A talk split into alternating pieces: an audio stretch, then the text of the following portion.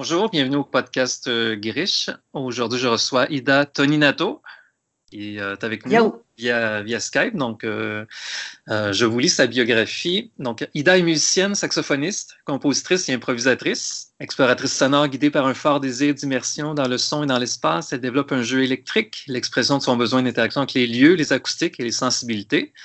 Après des années de pratique du répertoire classique contemporain pendant lesquels elle a créé plus d'une cinquantaine d'œuvres solo ou de musique de chambre.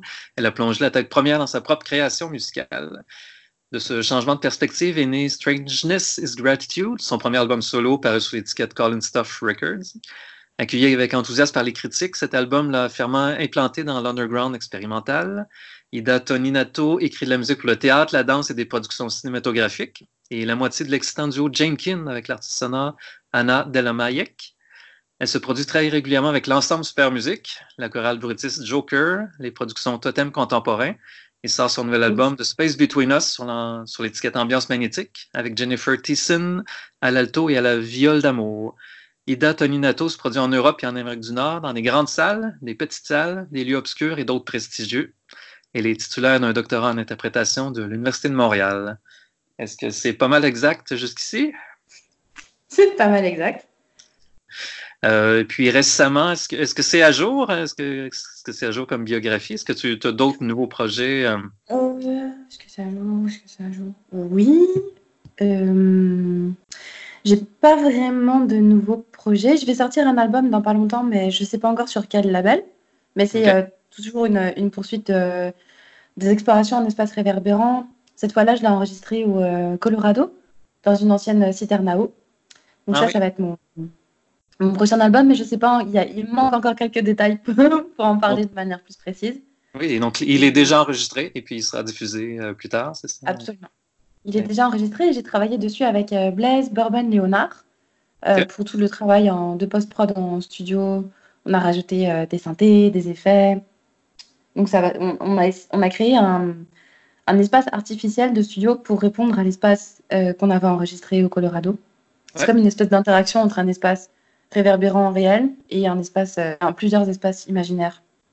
J'avais envie de jouer avec, euh, avec des espaces réels et des espaces imaginaires acoustiquement. Ouais. Donc, on a hâte, on a hâte d'entendre ça. Et puis, donc, tu as déjà au moins deux albums complets, euh, un avec Colin Stuff, puis un autre avec Ambiance. Donc, ça serait, ça serait quoi? Ce serait ton troisième album? Exactement. Troisième album et deuxième album solo. Parfait, parfait. Et puis, euh, ben, en fait, on s'est croisés cet été à Percé dans le cadre des, des Persides. Donc, euh, je voulais voir comment avait été ton expérience de jouer sur la plage. Ah, c'était chouette. J'aime beaucoup faire des performances comme ça, euh, in situ, mais à l'extérieur. J'adore travailler avec le bruit du vent, le bruit de la mer, le bruit des pas sur les graviers. Et j'aime travailler dans des ambiances plus intimistes. Parce que même si c'est à l'extérieur, je joue pour une dizaine, une quinzaine de personnes, dépendamment des, des occasions. Donc il y a, y a un espace vraiment propice à l'écoute et à l'écoute euh, très intime que j'apprécie énormément.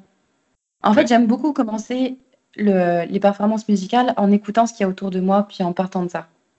Et puis, dans, il y avait aussi, en même temps, la projection d'un film qui s'appelle... Euh, Rêve d'Ida.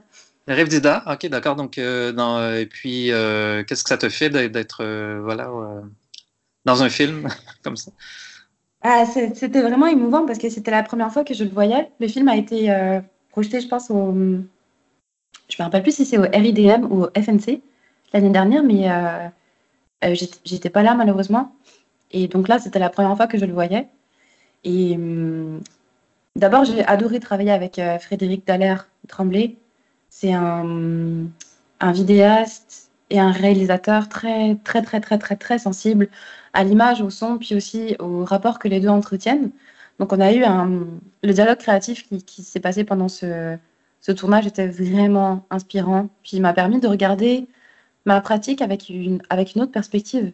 C'est intéressant, tu sais, quand tu regardes ta, pratique musicale, mais avec les oreilles de quelqu'un d'autre. Oui, d'un point de vue extérieur. Puis euh, on, disait qu'il y avait, y avait euh, énormément de. En fait, l'image était moins présente aussi, donc c'est vraiment le son. Les gens pouvaient se concentrer sur le son en écoutant le, film. Oui, il y a il y a aussi une valeur documentaire parce qu'il y a, il y a comme des euh, extraits de conversation dans le film. Puis l'équipe du film est vraiment chouette. C'était avec Chantal Dumas, Antoine Amnat Dupuis et Ariel, Ariel, Ariel, Ariel. Antoine, qu'est-ce qu'il faisait dans le film? Bah, Lui, il a accompagné le tournage avec des photographies. Ah, ok. Parce qu'il y a un plan photographique à cette expérience qui n'a qui pas encore été diffusé. Mais c'est ça qu'il a fait. Oh, ah, et puis il a fait la, caméra, évidemment, je suis bête. Ouais, donc il était super sympathique. J'étais content de le rencontrer euh, au mois d'août euh, dans, les, dans les. Bah oui, adorable. Et puis, euh, ok, donc ben, voilà pour les, pour les projets plus récents. donc, peut-être au niveau de ta résidence, est-ce qu'il y a quelque chose de spécial à annoncer pour ta résidence en ce moment en Europe? Alors, la résidence que je fais en ce moment, c'est une résidence qui est offerte par le Calque en partenariat avec le centre Ellerau. Centre euh, européen pour la culture qui est basé dans la ville de Dresden en Allemagne. C'est à environ 200 km au sud de Berlin, je crois. Ouais. Et euh, bah, je, travaille dans un studio tous les jours. J'ai euh, mon matériel de son, mon subwoofer, parce que j'aime beaucoup travailler avec des fréquences graves. Oui. Et je rencontre les, les artistes de là-bas. Là, ce soir, il y a une, une soirée spéciale interne automne au centre. Ah, ok, d'accord, oui. Est-ce que tu euh, joues, euh, que tu joues là-bas ou c'est plus la, la composition Non, je joue pas. Je vais, je vais aller écouter. C'est quand même bien. Hein, je ne sais pas si tu connais, c'est un label allemand de musique électronique.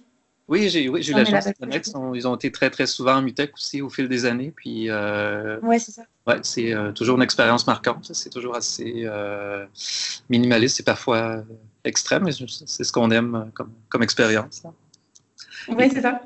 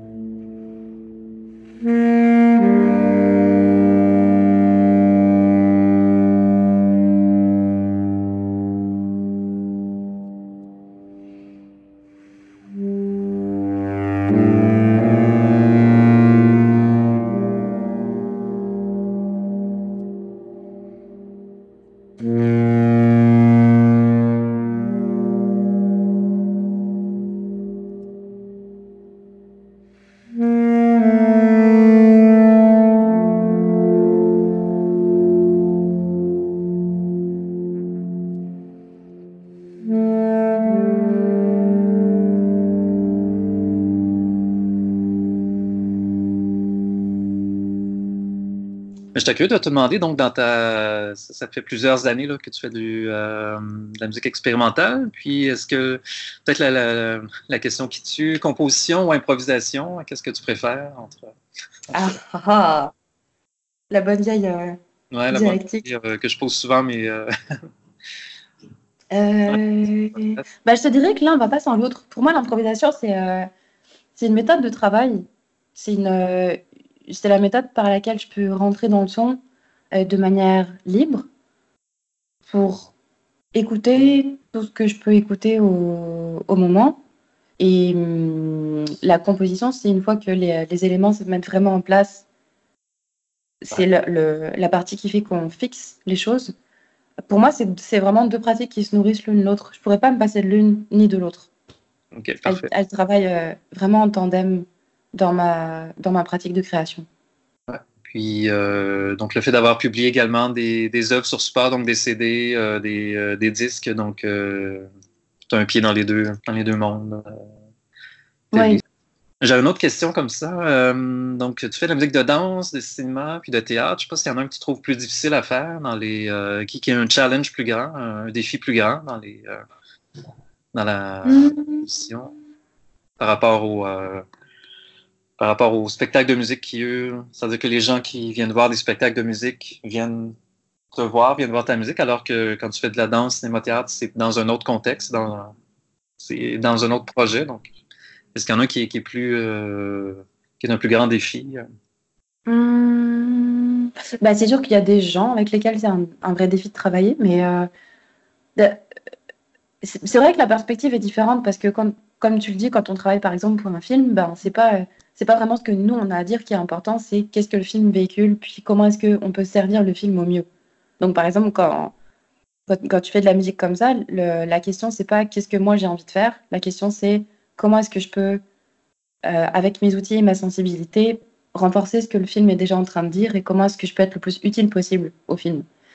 Et hum, pour moi, c'est des expériences qui sont vraiment enrichissantes. Euh, parce que ça m'apprend à écouter les choses avec les oreilles des réalisateurs avec lesquels je travaille. Par exemple, là, il n'y a pas longtemps, j'ai travaillé pour euh, Isabelle Ayer et Nicole Giguer, qui sont en train de terminer un film sur euh, euh, l'hypersensibilité écologique. Et hum, bah, c'est sûr qu'en regardant les images, moi, j'ai mes idées de comment est-ce que j'aimerais accompagner ça, mais, mais c'est pas ça l'important. L'important, c'est comment est-ce que je peux les écouter, elles, pour que je, je puisse accompagner le film de la manière qu'elles l'entendent. Et hum, du coup, ça me permet de regarder les images avec une, avec une euh, perspective qui est différente. Ça me permet d'entendre la relation entre le son et l'image, peut-être d'une manière que moi, je ne l'aurais pas entendue. Et c'est des expériences qui sont vraiment, vraiment, vraiment enrichissantes parce que c'est comme si ça me donnait des nouveaux outils à chaque fois. Ouais, c'est enrichissant aussi parce qu'au lieu de jouer, d'échanger avec d'autres musiciens, musiciennes, donc là, tu es, parfois la seule musicienne parmi d'autres, euh, parmi une équipe de danse, parmi une équipe de, de théâtre. C'est ça.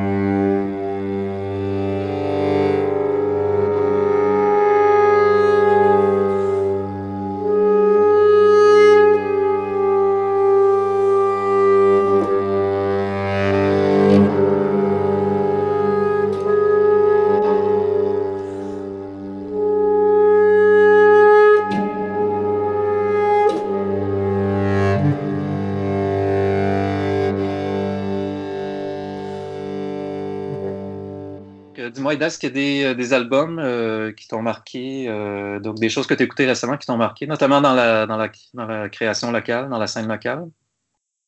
Oui, j'ai découvert récemment la, la, nouvelle parution de Chantal Dumas, qui est euh, compositrice et artiste sonore. Elle sort un album sur l'étiquette Empreinte digitale de Montréal. Et son album s'appelle Les oscillations planétaires. C'est vraiment, vraiment magnifique.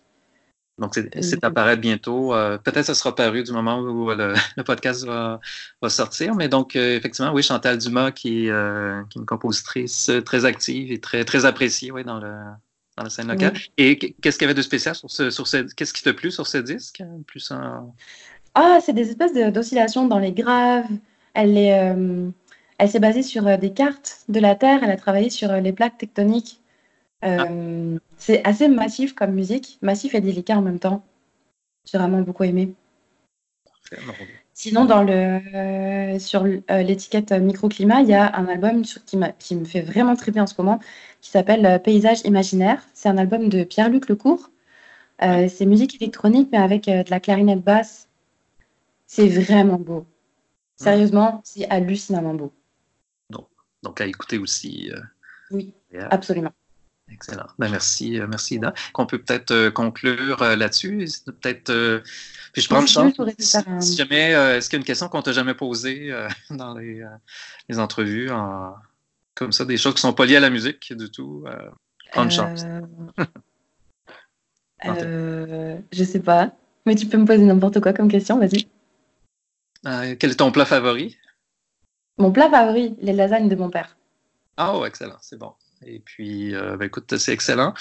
Euh, ça fait donc ça fait un peu le tour pour euh, l'entrevue. Donc, écoute, merci beaucoup, Ida. Puis on a hâte d'entendre tes, prochains, tes prochaines parutions. Merci, merci beaucoup.